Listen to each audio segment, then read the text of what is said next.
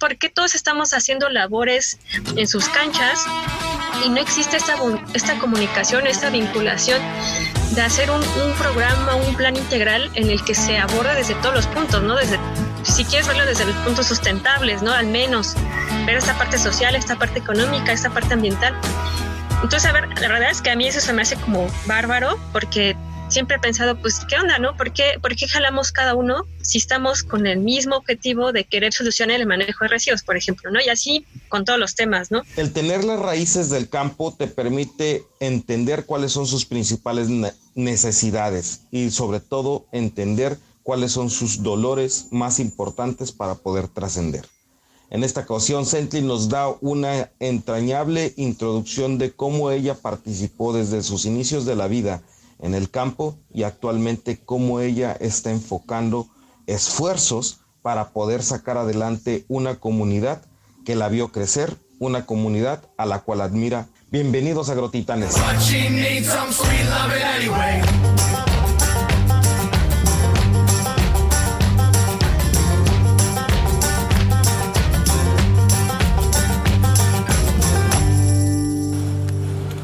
Bienvenidos Agrotitanes. Antes que nada, muchas gracias por, por estarnos escuchando. Les agradezco mucho sus comentarios.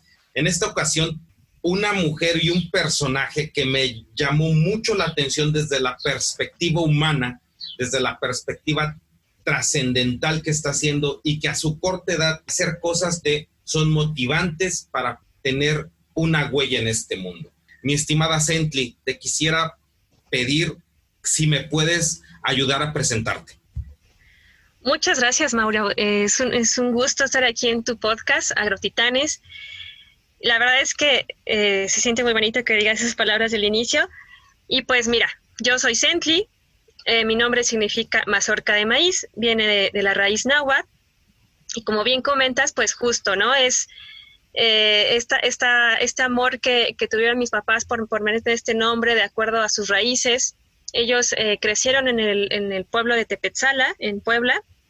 No es muy conocido porque realmente no hay como alguna relación a pueblo mágico ni nada. Es un pueblo donde la gente principalmente realiza actividades de campo, como mis abuelos y, en algún momento ellos. Y justo es, es esto, ¿no? Eh, ellos crecieron del maíz y pues por eso el, el, latino de ponerme Sently y por ahí también, si quieren eh, comentarlo, pues mi hermana se llama Olin Mesli, que es Movimiento de Luna, que también, ¿no? Tiene mucho que ver. Y sobre todo con la agricultura, también lo del movimiento de la luna, mi estimada Sentli. Tepetzala no lo ubico, pero sí te puedo decir algo. Resulta ser que dentro de la historia de lo que se llamó los primeros inicios de la naturaleza para formar maíz, pues se llama, se dice que es en Tehuacán, Puebla. Entonces, hasta tienes muy ligado tu nombre con tus raíces realmente te soy muy agradecido porque me hayas tomado esta eh, oportunidad de entrevistarte. Eh, quisiera, mi estimada Sentley, que tú me platicaras un poco de lo que realizas hacia el valor humano o hacia las actividades de desarrollo social que haces. Sí, claro. Pues mira, todo, todo nace porque justo esto de la familia. Mis abuelos eh, en vacaciones eh, siempre era bienvenida también a estar allá en, su, tierrita. Y mi papá pues siempre me llevaban en, vacaciones y justo coincidía, coincidía con los tiempos de, los sembraríos, del cuidado, de la cosecha. Entonces desde niña tuve como esa, esa relación que al principio de decir que a veces no, me encantaba, porque pues la verdad es que son friegas estar ahí con, con la de hierba, que estar sembrando, y, y lo que le comentaba a, Mauro era justo eso, ¿no? Em, el ver desde la propia familia y los familiares cómo le dan ellos ese amor, ese, es su vida en sembrar, en llevar los tiempos, eh, em, incluso cuando, cuando caían heladas y se les echaba a perder cierta parte del cultivo. La verdad es que todo eso eh, mi persona se me hace como hasta cierto punto injusto porque cuando tú vas al mercado y aquí en la ciudad, quiero decir que bueno, yo ya vi una ciudad, este, y vas y compras un kilo de frijol y resulta que aquí cuesta 30 pesos y a ella en el pueblo se lo compran a 8 pesos, es como, oye, ¿dónde pasó ese, ese cambio, no? O sea, ¿dónde se perdió ese dinero? Uno, y dos, qué injusticia para todas las personas que trabajan en campo que dan su vida y que, que hasta cierto punto no es ni reconocida ni retribuida justamente. Entonces, todo eso más aparte, pues mi experiencia en, escolar, también he de, ser muy sincera, yo esto como que lo tuve muy inconsciente en mí hasta que llegué a la universidad y justo fue cuando me di cuenta como de todo este tipo de cuestiones, ¿no? Em, aunque, aunque como tal mi carrera yo soy ingeniera biotecnóloga del Politécnico, como que está más enfocada a otra cuestión, más como de tecnologías, más de laboratorio. Ya en ese transcurso de la carrera me di cuenta que esta parte ambiental estaba muy, muy en, en mi raíz y que tenía que hacer algo, ¿no? Entonces empecé como a, ver esta parte de proyectos. Tuve un poco de experiencia, bueno, tengo experiencia profesional ya en, en, cuanto a políticas públicas, a, a regulación de, trámites, sobre todo con las cuestiones de residuos, que es también como uno de mis temas más apasionados, hasta que dije, no, hay que hacer más, ¿no? O sea, no es suficiente, y fue cuando empecé a hacer la asociación que se llama Sustentabilidad Zen, y justo es empezar a hacer este tipo de proyectos vamos a decirlo así, tratando de llevar la sustentabilidad a todo el público, a toda, a toda persona, este, no solo a las grandes corporaciones, porque mucho de, estas como asesorías ambientales, de llevar tecnologías, también de dar como el conocimiento todo, lo está muy este, como restringido, ¿no? Entonces fue como este también amor de querer llevar toda esta información de, de mi pueblo, de lo ambiental, hacia todo público y también de hacer esta relación con la gente de a pie, yo le digo gente de a pie a todas las personas, con, con todas estas grandes personajes que luego no son reconocidos. Entonces, parte de, las, de la asociación hace eso. Eh, también hacemos temas de difusión ambiental y también hacemos proyectos eh, de manejo de residuos y de recolección también de, recolección y limpieza en, en, canales, en cuerpos de agua. Y bueno, pues en realidad llevamos muchos, como muchos proyectos. También por ahí damos asesorías a, huertos, que claro, no hay como la, el conocimiento que existen en, todos estos eh, lugares agrícolas de personas que hacen tecnologías, pero tecnologías antiguas, ¿no? Porque al final son tecnologías, son, son sus formas de sembrar, sus formas en las que creo que uno jamás acaba aprendiendo de ellos que, que nosotros compartiendo lo que sabemos en, en cuanto a nuestras carreras, ¿no? Claro, Fíjate, no, no recordaba el, nombre del maíz primitivo y ya me acordé que se llama teocintle. Teocintle, sí. Teocintle. Y, realmente en, ese, en eso me quería, este, me detuve un poquito pensando y ya lo, lo logré. Pero tú comentas algo muy importante, mi estimada Centle. Dices, ¿sabes qué? La carrera me dio la visión de volver a, a recordar la situación medioambiental y de los residuos pero te fuiste a una carrera que es multidisciplinaria y aparte de ser multidisciplinaria, estudia mucho de lo que no vemos.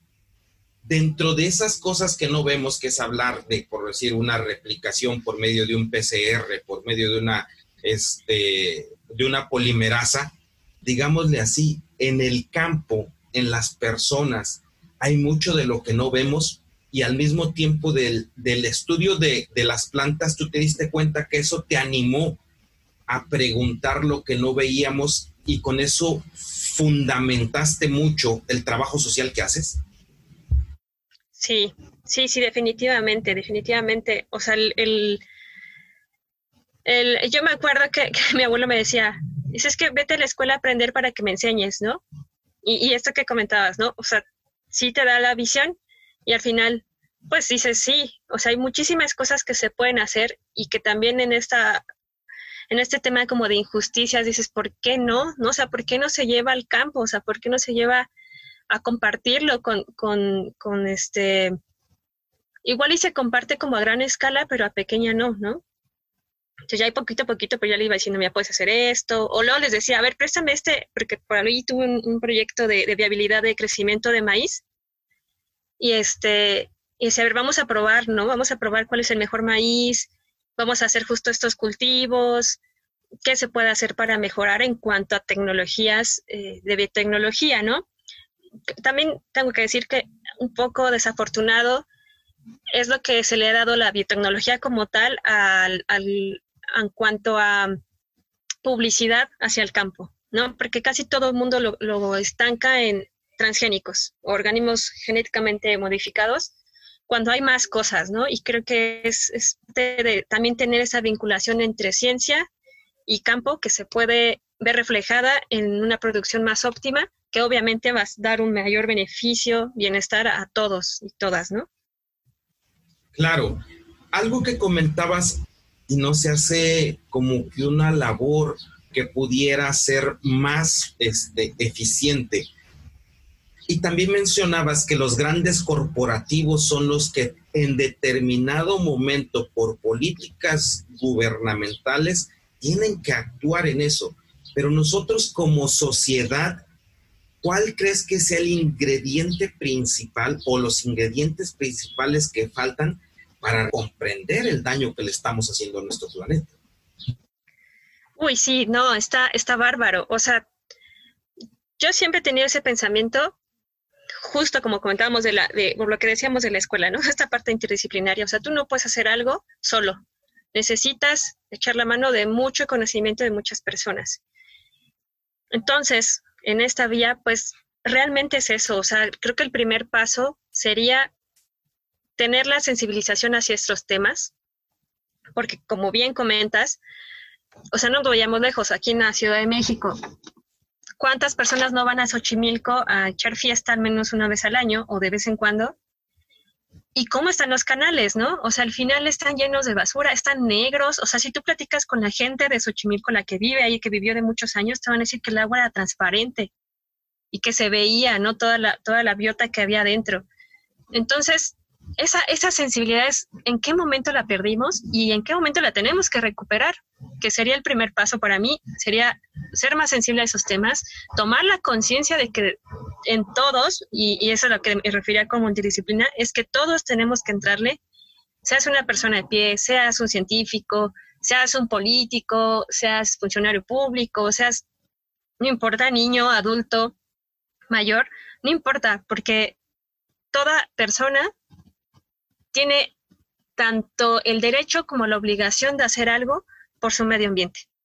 Entonces, eh, creo que esa es como el primer, la primera clave, ¿no? Que todos nos hagamos conscientes, que le estamos haciendo un impacto a, nuestro alrededor y que además ese alrededor es nuestra casa, es nuestro lugar en el que vivimos, ¿no? Aunque ahora ya estamos acostumbrados a que sean paredes de concreto, el, el, el dónde está esa pared de concreto, pues está en un suelo, ¿no? Y ese suelo estuvo millones de años ahí eh, desarrollándose para que tú puedas poner esa casa con materiales que seguramente también sacamos de los recursos naturales, que, que justo van ese camino de ese es el impacto que estamos haciendo y que todos y todas tenemos que eh, entrarle, ¿no? Ese sería como mi primer paso. Y ya el segundo, pues obviamente, este, empezar a tomar acciones, ¿no? Y acciones específicas desde nuestro, obviamente, de nuestro, nuestro campo, ¿no? De nuestra cancha. Claro, creo yo que hace falta una difusión científica porque hay N cantidad de proyectos, pero que se quedan dentro del tecnicismo y que no entran dentro a una realidad social. Siento que mucho del conocimiento se queda ahí. No sé si tú percibes esa situación también, Senti.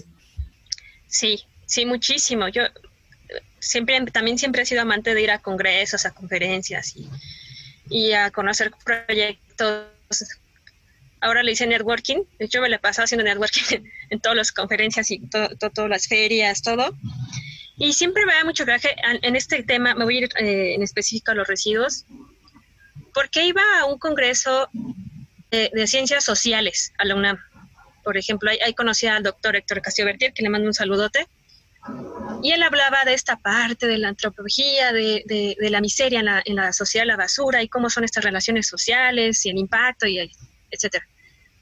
Y yo decía, es que eso, o sea, tú te vas a un congreso en el Poli o en la UAM o cualquier otra universidad que hable de las tecnologías que existen en el manejo de residuos y son las mismas, nada más que tú lo estás viendo en otra perspectiva y el otro lo ve en otra perspectiva. Y yo siempre decía, pues, ¿por qué no se juntan, no? O sea, ¿por qué, por qué todos estamos haciendo labores en sus canchas y no existe esta, esta comunicación, esta vinculación de hacer un, un, programa, un plan integral en el que se aborde desde todos los puntos, ¿no? Desde, si quieres verlo desde los puntos sustentables, ¿no? Al menos ver esta parte social, esta parte económica, esta parte ambiental.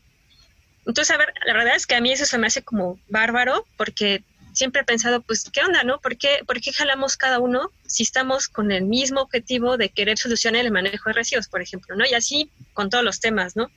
Podemos ir a campo, podemos hablar de, suelo, podemos hablar de aire, podemos hablar de, de biodiversidad y te vas a encontrar estos como segregados, ¿no? Entonces, sí creo que es también como una clave muy fuerte en, en esta materia, al menos, de, empezar a coadyuvar esos esfuerzos en uno solo. Perfecto. Fíjate, que también me, gustaría, Cently, que me dijeras un poco o mucho, o lo que este es tu programa, te lo agradezco mucho, y quisiera saber que toda esa conglomeración de interdisciplinas, toda esa parte social, toda esa parte humana, toda esa parte eh, socioambiental que tienes, ¿dónde la encuentras? ¿O de dónde partió? ¿O cómo son tus formas de poderte estar capacitando aparte de los congresos, pero sobre todo en eso, de tener esa vitamina de, luchar contra Goliat? Pues yo creo que nace desde la injusticia. Soy muy negativo, pero sí, creo que eso me empezó a mover en un principio, como empezar a tomar acción de decir, es que toda esta información, lo que les comentaba de mi familia, ¿no? O sea, ¿por qué todas estas cosas son injustas? Y empiezas a, a, conectar más con ese lado humano y creo que se podría como delimitarlo, o sea, si hay algo que me ha definido es justo como, como esa curiosidad, la creatividad y sobre todo la empatía, la empatía, o sea, empezar a, a ponerme en los zapatos de una, en los guaraches de un agricultor y decir, pues, ¿cómo es, no? ¿Y cómo es que, le están pagando tanto por tanto? Entonces, como empezar a hacer ese, ese tipo de, empatías hacia todo el mundo, ¿eh? No nada más también respeto mucho a agricultores y también pues ponerse los zapatos de los políticos, ¿no? O sea, ¿por qué? ¿Por qué no lo están haciendo? Porque creo que también hay cierta clave, o sea, pensando en esta parte como humana, eh, en que al final somos humanos, tenemos defectos, tenemos virtudes, y ver por qué la gente reacciona así y entonces, entendiendo, tratando de entender sus, mundos, buscar esas alternativas para poder eh, conectar con ellos, ¿no? Y creo que esa es como parte de mi motivación justamente, ¿no? Tratar de buscar esas soluciones, tratar de que, que estas, esta, esta que yo considero es lo que pienso, lo que veo, tratar que también otros se contagien de, esa, de esas mismas ganas de querer saber más del otro, ¿no? De los que están alrededor de ti. Y que, pues, ese es como mi reto día a día, ¿no? Finalmente es, es complicado también compartirlo hacia toda persona. Y sobre todo, como dices tú, tenerlo que dejar en un, en un tema donde todos entiendan el concepto, no solamente algunas partes dentro de la sociedad digan, este, ah, yo sí le entendí, no, pues yo no. O sea, a final de cuentas el lenguaje tiene que ser muy equitativo y también desde ahí, desde un punto social, muy entendido socialmente, ¿no? Sí, claro, tienes que hablarle, este, creo que igual eso era uno de mis primeros, cuando estaba en la, universidad, como mis primeros, este, mis primeras confrontaciones, porque no le puedes hablar igual y, no quiero que se escuche tampoco discriminatorio, porque no es discriminatorio, es más bien una situación real. No puedes ir a hablar de composta y de los lixiviados y de cómo son estos mecanismos de degradación entre microbacterias a una persona que se dedica al campo, ¿no? Porque tal vez están hablando de lo mismo, pero él usa otras palabras.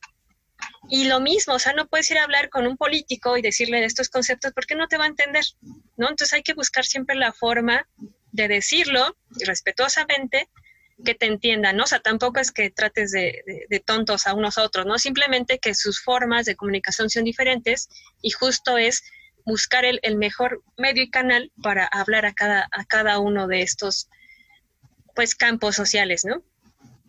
Claro. Ahora, imagínate que estoy en mi casa y estoy en la casa en una ciudad, ¿con qué, cuáles serían los principales pasos para empezar a aportar mi grano de arena o mi granito y se vuelve un granote de, de, acciones para el manejo de los residuos? ¿Cuál crees que sea de los primeros pasos o los pasos más importantes para empezar a poder tener esa aportación a nuestro medio ambiente? Sí, mira, eh, creo primero, y esto, esto lo dicen mucho, eh, todo, todo, lo que se empiezan a meter en educación ambiental, lo dicen mucho, o sea, no importa lo que hagas, es algo, ¿no? Es mejor hacer algo o no hacer nada. Y el clásico, eh, un granito de arena, al final, entre todos podemos hacer la arena del mar, ¿no? Creo que igual son, son frases que se han escuchado mucho, pero si algo tienen de cierto es que sí, o sea, empieza con algo, empieza con poco, eh, no importa, o sea, si, si, lo ves de una manera, eh, si quieres verlo como, como idealista, pues si todos hacemos, si todos, de verdad, se los juro, si todos separáramos nuestros residuos, sería otro, otro papel en el que estaríamos. Y no me voy tampoco, o sea, no, no es que sea irreal, váyanse a otros países, hay mucha esa comparación con, con, países de tercer mundo, de primer mundo, perdón, o, o países muy desarrollados, donde su, su, porcentaje de reciclaje es altísimo. Entonces, mi, este, si quieren que les dé así puntos, pues es, ese sería el primero, ¿no? El primero es que justo tengas como consciente de que el que tú hagas algo es mejor que no hacer nada. Ese sería el primero.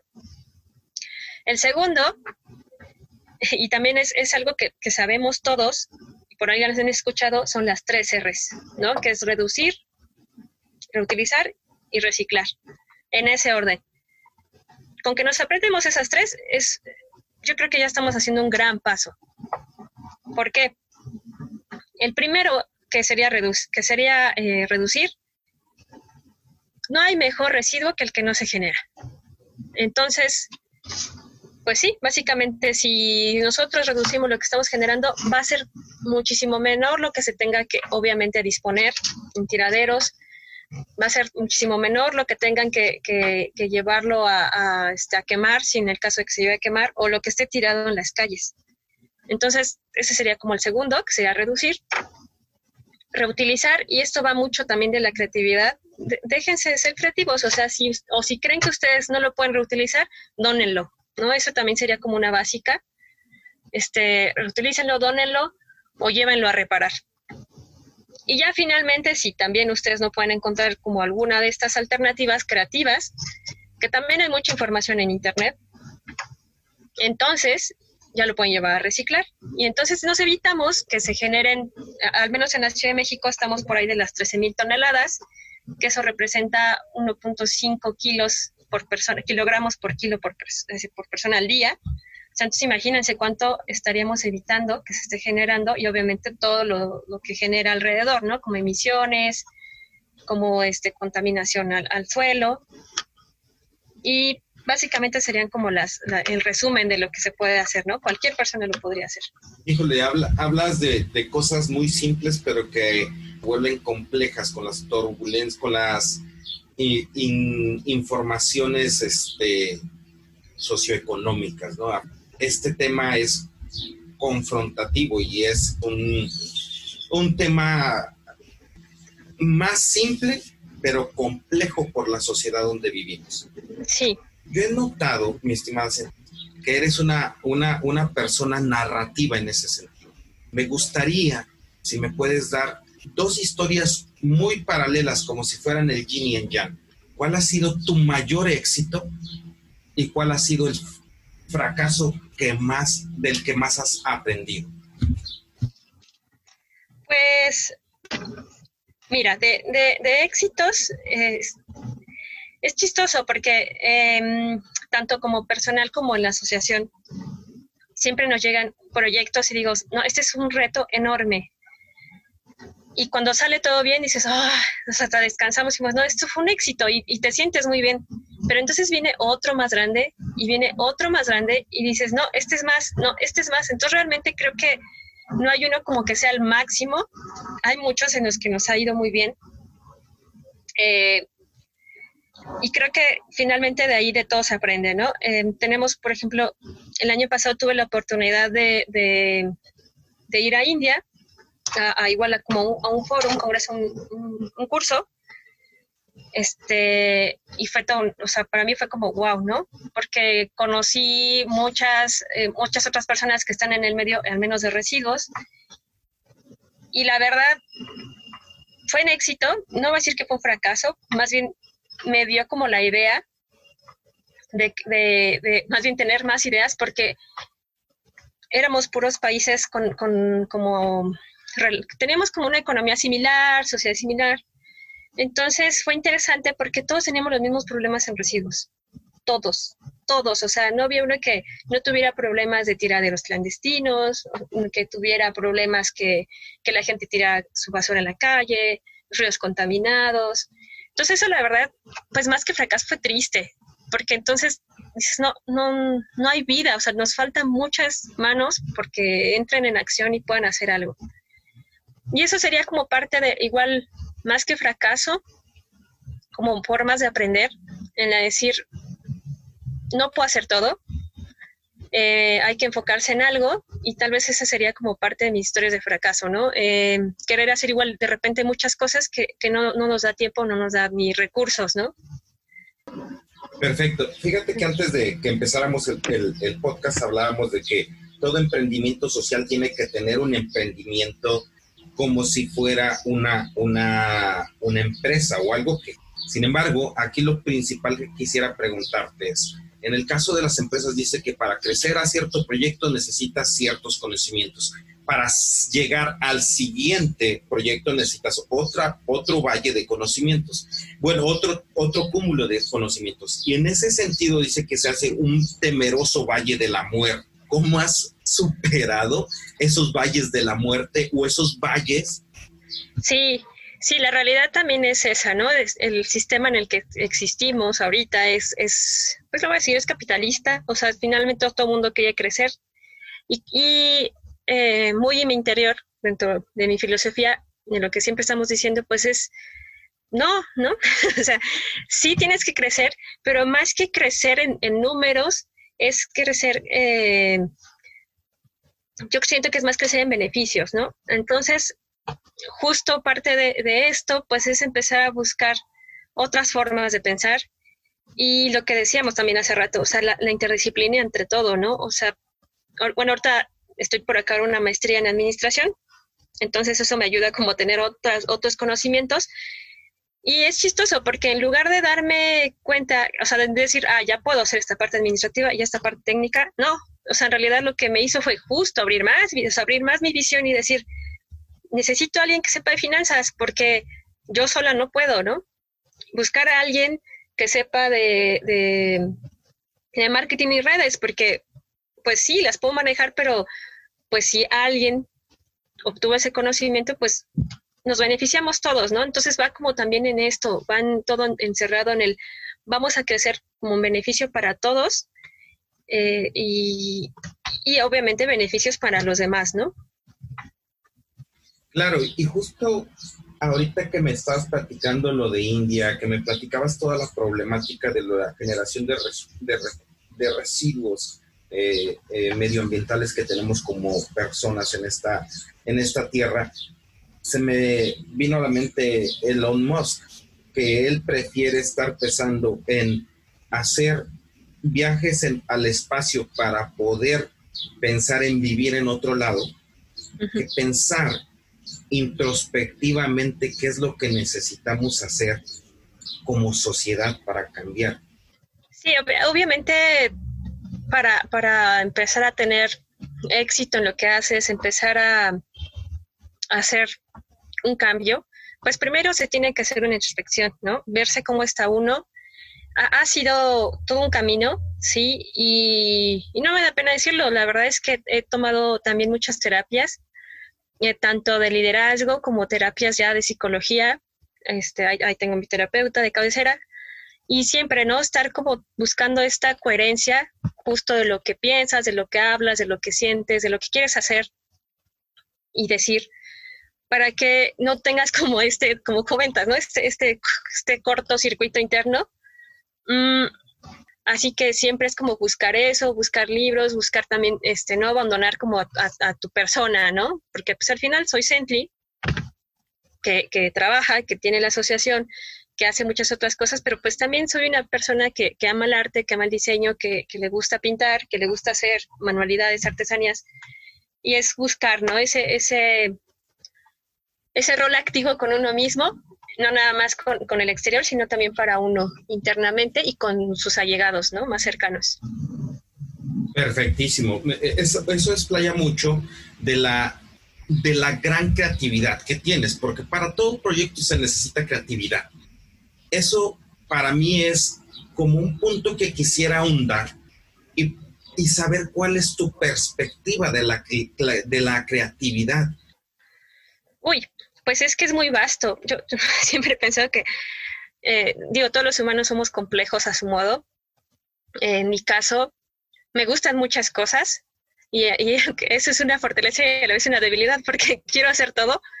Entonces me gusta de todo, ¿no? O sea, me gusta tanto esta parte como artística y creativa, que, que es este, pues ver desde cuadros, murales, Diego Rivera, este, bueno, todos, diría por ahí mi, co-conductor de, del podcast que tenemos, que se llama Futuro Común, este, menos Frida Kahlo, pero bueno, no, la realidad es que todos aprendes, ¿no?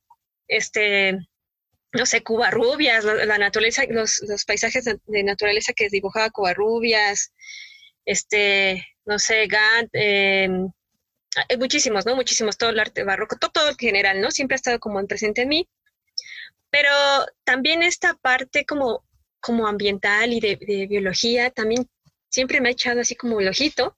Yo últimamente me he, he buscado igual como estas conexiones entre arte, diseño y medio ambiente y hay una muy padre que se llama eh, biomimético, diseño biomimético, que creo que es justo como lo que soy ahora, ¿no? Es buscar inspiración de la naturaleza, cómo la naturaleza se ha adaptado, cómo da soluciones por sí misma y cómo nosotros como humanidad podemos aprender de ella y diseñar cosas a partir de ahí, ¿no? Porque pues creo no hay más perfecto que la naturaleza. Entonces, creo que ahí va, mi, creatividad, va más que nada este, este, esta curiosidad, como comentaba, ¿no? Este, este no miedo a, emprender, a buscar soluciones, a buscar eh, cosas de interdisciplina, que, que no está peleado las matemáticas con la sociedad, buscar estas relaciones entre todo, que todo se conecta y que es tan complejo como, como la vida misma, ¿no? Eso, es parte del por qué me gusta y busco temas así. Perfecto. Sentli, quisiera entrar a una parte que me gustaría que nos dieras una retroalimentación. Por decir, si yo te dijera el día de hoy cuál es el futuro que tú ves al corto o mediano plazo de nuestra sociedad en temas ambientales, siendo analítica o siendo lo más transparente posible, ¿cómo lo ves? Como digo, ya sea por moda o porque lo estamos viendo, o sea, ya, ya creo que muchas de las de los fenómenos que existen actualmente están haciendo que la gente los voltee, que voltea a ver a su entorno, que de repente nos desenchufemos con, con tanta tecnología. Y creo que mi mayor miedo hacia el futuro es que este avance que se está haciendo en estos años se eche para atrás. No sé, ya sea por cuestiones políticas, por cuestiones igual de tecnología, por cuestiones, no sé, de, otras situaciones que lleguen a, haber, de otras, este, sí, situaciones que lleguen a surgir. No sé, sería, me haría muy triste que hubiera una guerra em, y que tuviéramos que priorizar todos los esfuerzos de la humanidad hacia ese tipo de temas, pudiéndolos priorizar hacia un bienestar común, ¿no? O, buscar soluciones como, como, en conjunto. Eso, eso creo que sería como lo que más me frustraría en el futuro. Sin embargo, siempre he sido muy positiva y muy idealista, entonces espero que, que no, o sea, que así como va ahorita el tema, que, no, que pase de ser algo de moda y que sea ya algo fundamental para toda la humanidad. Perfecto. Cently, ¿cuál ha sido tu principal reto interno que has tenido que mover? Esa es una muy buena pregunta, porque eh, analizándole yo creo que por mí misma mi mayor reto es el tiempo, ¿no? El, el darme esa organización para poder hacer todas las cosas que quiero es, a veces complicado y a veces todo esto, ¿no? Como priorizar en otras cosas que a veces se olvida uno de mí sí mismo. Entonces eso, pues al final son esos aprendizajes que tienes que hacer y decir, no, a ver, vamos a hacer equilibrio, vamos a darnos tiempo y vamos a acabar de terminar todo lo que queremos hacer, ¿no? Con, con metas a corto, a mediano o a largo plazo. Y siempre, como siempre, buscar alternativas, ¿no? Soluciones. Perfecto. Otra pregunta, ¿cómo transmites a tu equipo de trabajo la pasión o cómo los escoges o cuáles son tus filtros que utilizas? Ay, bien chistoso porque, ay no, justo lo que decías, ¿no? Pasión. O sea, yo lo primero que busco cuando busco colaborar con alguien es que tenga pasión. Por lo regular, los encuentro. A mí me gusta mucho también el voluntariado muchos años antes de la, de, la universidad ya hacía voluntariado, entonces casi siempre mi inspiración está como en ellos, porque son estas personas que tienen la pasión, que tienen las ganas de hacer cosas y no esperan nada a cambio en, en cuanto a cuestión de dinero, ¿no? O de recursos. Entonces a mí se me hace muy interesante ese tipo de personas, creo que tienen pasión por sí misma y creo que todos podemos tenerla, solo que unos más en menos nivel y que es cuestión como de buscarla. Entonces creo que esa es mi primera, este, es que tengan pasión, que tengan su motivación propia, porque si algo he aprendido en estos años es que yo, Senti, no los puedo motivar. Puedo incentivar a que hagan las cosas, les puedo echar porras, eh, les puedo dar todo mi apoyo, pero si ellos solos no traen una motivación propia, no lo van a hacer. O ellas, ellas o ellos no lo van a hacer. Entonces, ese sería como el principal, ¿no? Mi segundo punto es que eh, les guste meter las manos, porque bueno, muchas de las cosas que nosotros hacemos es pues meter las manos para limpiar la basura, o de repente tenemos que ir a sembrar, o hay que ir a reforestar, o hay que, hay que dar pláticas, o, o pláticas para niños con pintura, entonces acabas todo manchado. Y, todas esas actividades pues conlleva meter las manos, entonces ese es como mi segundo punto. Y lo que decías de de buscarles que, tengan esta pasión o motivación, pues en realidad lo que hago es como, como buscar actividades que a ellos mismos les motive, ¿no? Ellos mismos digan, oye, me, me, gusta esto, pues órale, mira, vamos a pensarlo y hacemos, ¿no? Entonces, como buscar estas alternativas para que las personas se sientan en equipo y se fomente su, motivación y sus ganas de hacer proyectos. Y, y ver qué hacen los cambios, sobre todo. Perfecto. ¿Cuáles han sido los tres libros que más has recomendado? Híjole, les recomiendo, creo que este es básico para, todas las personas que les gusta el medio ambiente, el de Primavera Silenciosa de Rachel Carson. Es como buenísimo, es muy buenísimo, aparte porque pues, también dices, ella, ella anduvo con toda esta parte activista y nunca se dejó, nunca se dejó este derrotar. Mm, otro que también está bueno, este, algo si es más como más filosófico, El hombre en busca del sentido de Víctor Frank también es muy bueno. Y uno de los que a mí me cambió, que, por lo que amo, lo amo y me apasiona el tema de los residuos, son los trabajos que ha hecho Héctor Castillo Bertier. Eh, yo primero leí uno que se llamaba, yo, eh, que se llamaba La basura de oro, que no es de él, es de Bambi, que es justo el asesinato de Rafael Gutiérrez Moreno que, bueno, para los que no lo conocen, fue por ahí un, cacique del manejo, bueno, del manejo la basura, de la basura, de los tiraderos que había aquí en, México, en la Ciudad de México, y que lo asesinan porque pues era todo como un, híjole, no decir como un narco, pues como un narco de la basura, algo así. No llevaba drogas, sino que todo hacía sus business con, con la basura y la verdad es que pues sí trabajaba pues explotando a la gente que vivía en los tiraderos. Entonces, ese, ese libro está muy bueno y de oro se saltan al del el basurero eh, el basurero antropología de la miseria que es de Héctor Castillo Bertier, que son buenísimos para estos temas no siempre muy atendidos en la parte como de, social de, de la basura. Son mis tres recomendaciones. Perfecto. Ahora, ¿cuál sería tu frase con la cual empezarías tu biografía de vida? Híjole, esta sí la estoy pensando mucho. Hace mucho yo decía que, que mi, en mi epitafio, cuando, cuando fuera, escribieran, hizo lo que pudo eh, hasta, hasta morir, ¿no? Por el medio ambiente. Pero creo que ya pensándolo en estos últimos años, tal vez hasta el momento sería algo así como, disfrútate y ayuda porque la vida es una. Entonces, creo que así empezaría como la frase y ya después empezar con mis filosofías de interdisciplina y vinculación y todo. Eso está bien chistoso porque como dices, esto está muy, muy pensado, pero a ver, dime una que te nazca, mi estimado. Una, una de, que no hayas pensado y que puedas decir, esta es mía, no la pensé tanto. Ay, pues es que pensar, así no sin pensar. No sé, no sé, pues sería algo así como allá donde fueras, haz, haz por el ambiente. Algo así sencillo. Perfecto. Oye, mi estimada Sentli, la verdad es que he disfrutado mucho la plática, he, aprendido mucho de ti, he, escuchado autores y libros que en mi vida había podido escuchar o, ver la recomendación, pero partes de un sentido de que la basura como tal es oro. La bronca es que nadie quiere trabajar con la basura. Y la gente que se ensucia las manos en este sentido es la que puede realmente cambiar mucho de lo que nos puede ayudar para que esta sociedad siga existiendo.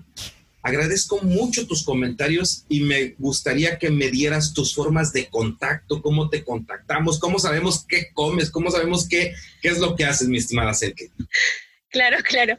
Pues mira, tenemos, voy a dar primero las redes de la, de la asociación.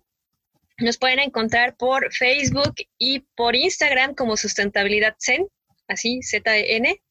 Luego me dicen, ¿por qué Zen? Pues porque, bueno, pues mi nombre y quedó con el juego de filosofía Zen. Entonces, Sustentabilidad Zen. Y en, en Twitter estamos como el futuro común, que es propiamente el del podcast, que nos pueden escuchar el jueves, todos los jueves a las 9 de la noche. Y también, bueno, eso nos pueden escuchar igual por el Facebook de Sustentabilidad Zen. Y a mí me encuentran en el LinkedIn como Centli Rodríguez, Centli con Z. Y pues un gusto, este, igual si quieren mi correo es sustentabilidad.zen.gmail.com. Perfecto. Digámosle así, mi estimada Centli, ya para cerrar el capítulo, ¿qué nos quisieras aportar para el podcast? ¿Qué es lo que tú realmente quisieras dejar de unas palabras para el grupo de los agrotitanes y esperemos podamos hacer un grupo más abundante mezclándonos con, con tu podcast y ser a final de cuentas una voz, una voz social, una voz eh, equilibrada, una voz de éxito para nuestro gremio agrícola. Pues Agrotitanes, es un gusto compartir con ustedes el amor por seguir chambeándole a difundir temas ambientales, a temas eh, de campo, a temas sociales. Hay que vincularnos entre todos y todas. Al final, eh, solo haciendo un solo equipo vamos a poder eh, hacer el cambio que tanto queremos, hacer la revolución que necesitamos en estos temas. Y pues no hay más, ¿no? Hay que seguir convenciendo más personas para que escuchen a Mauro, para que nos escuchen nosotros, para que escuchen a todos los podcasts que hay en medio ambiente, en temas este, igual de responsabilidad social, en todo lo que tenga que ver con comunidad, este, hay que darle, ¿no? Y, pues ni modo, aquí, aquí nos tocó vivir, pero hay que vivirlo bien. Perfecto. Mi estimada, muchísimas gracias. Realmente admiro mucho lo que estás haciendo. Estoy también, como dices tú, para generar comunidad, comunidad y para generar eh, más amor por el amado campo. Entonces, muchísimas gracias. Muchísimas gracias. Y como nos despedimos en el, en el podcast del futuro, no, no, no, no, no, no, no. Perfecto. Mi estimada Sentley, eres una verdadera agrotitán.